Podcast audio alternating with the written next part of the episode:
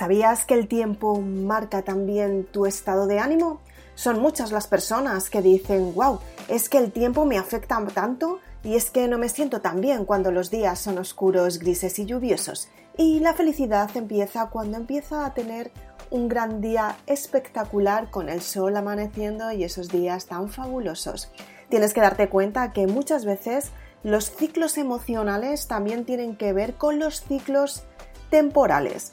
Tienes que darte cuenta que muchas veces nos encontramos en circunstancias que tenemos que aprender a gestionar y para ello tienes que ver cuál es tu estado de ánimo. Soy Isabel Aznar, autora de Maribelula y me encanta que me acompañes en este podcast en el que vamos a hablar de partes muy importantes, esenciales para tu vida y sobre todo para que te entiendas mucho mejor y de esta manera te conozcas mucho más.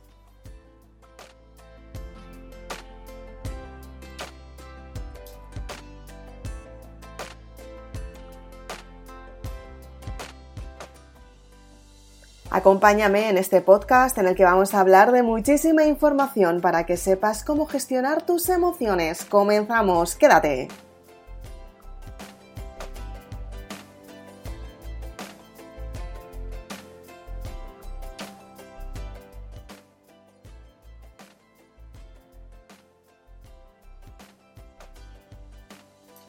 Y es que todos pasamos por ciclos emocionales y muchas veces no sabemos cómo gestionar las emociones y pensamos que echamos la culpa al entorno. Y es verdad, muchas veces decimos que el entorno tiene la culpa de nuestros resultados, pero en realidad tú tienes que saber muy bien en qué momento estás culpando o por el contrario, tienes que ser responsable de los resultados que estás teniendo en tu vida y tienes que averiguar qué es lo que no te estás dando a ti y no te estás entregando para darte cuenta de lo que te falta. Y es que muchas veces cuando culpamos al resto de las personas es porque no nos sentimos beneficiados.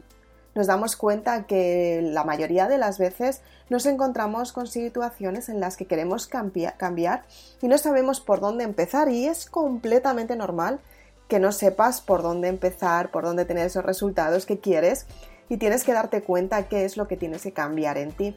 Y es que todo empieza en un pequeño aprendizaje. Tienes que entenderte a ti misma y conocerte mejor.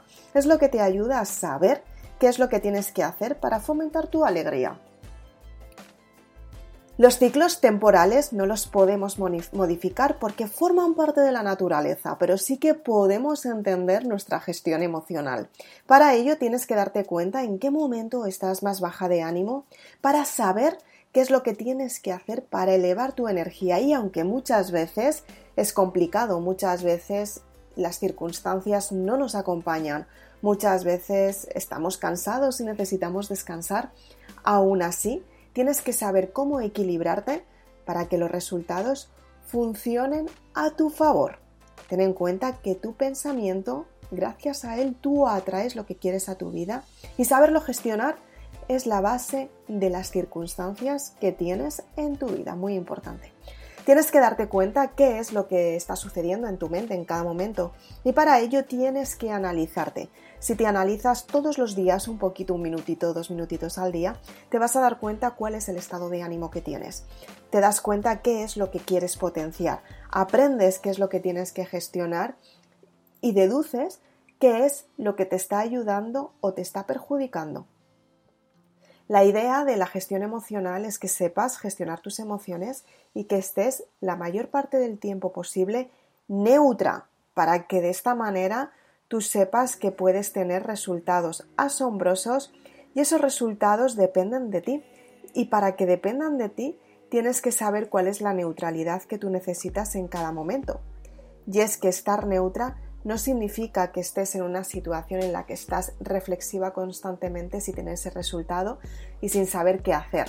La neutralidad es saber filtrar tus emociones para que las circunstancias del entorno no te alteren y que sepas tener una decisión de lo más óptima en el momento en el que está sucediendo una circunstancia en tu entorno. Y para ello tienes que gestionar tu subconsciente. Tienes que saber qué es lo que tienes en el subconsciente, cuáles son los recuerdos que tienes, cuáles son tus estados de ánimo, cómo reaccionas a las circunstancias que estás viendo en tu entorno Y también tienes que saber qué es lo máximo que puedes entregar en tu vida para saber qué es lo que tú estás dando.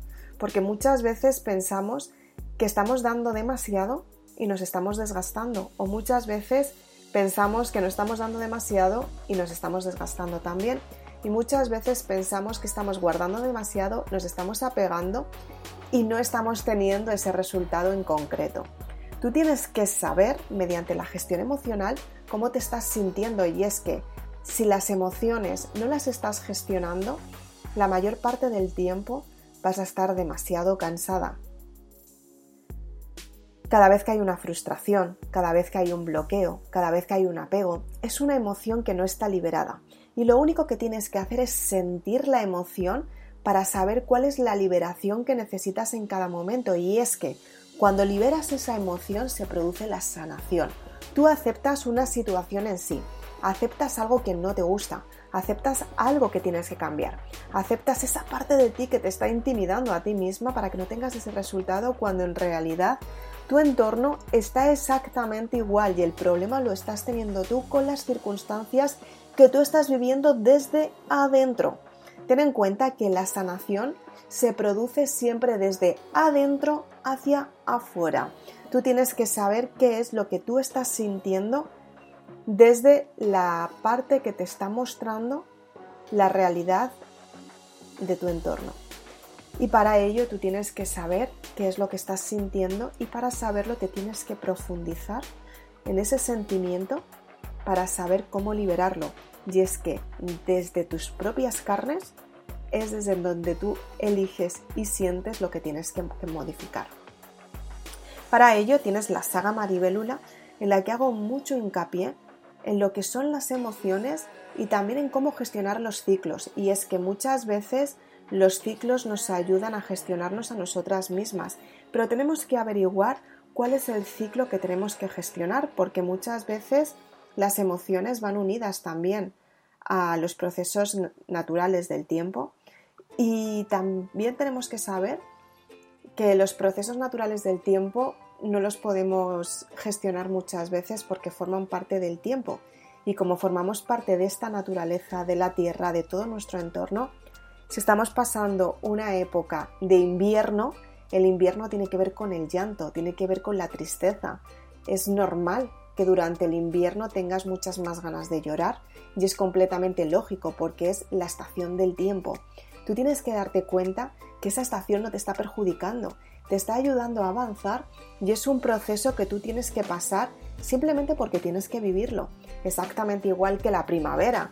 La primavera dicen que la sangre altera. ¿Por qué? Porque comienza la alegría, comienza el, entusiasmo, empieza empiezas a tener esos resultados que quieres, empieza a florecer toda tu vida después de un invierno lluvioso y es que el invierno es para eso, para que la cosecha crezca, y cuando está creciendo y empieza a florecer, tú ves los resultados en los frutos, en la época del verano, cuando empieza la recogida, cuando tú te sientes entusiasmada, te sientes alegre, te sientes contenta, sabes seleccionar lo que te ha aportado y lo que no te ha aportado, empiezas a recoger esa cosecha para que vuelva a comenzar el otoño y el otoño empieza a traer el frío, empieza a traer otra vez la distancia, qué es lo que tienes que seleccionar, qué es lo que tienes que pensar, qué es lo que tienes que, gestionar mucho mejor, de qué te tienes que distanciar. La distancia es el asco, el distanciamiento, es una emoción más, es la sorpresa, es las ganas de querer empezar.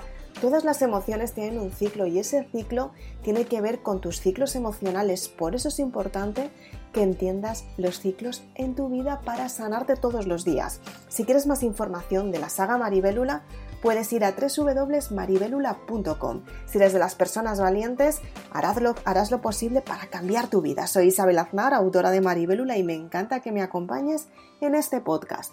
Nos vemos muy prontito. Muchas gracias. Chao.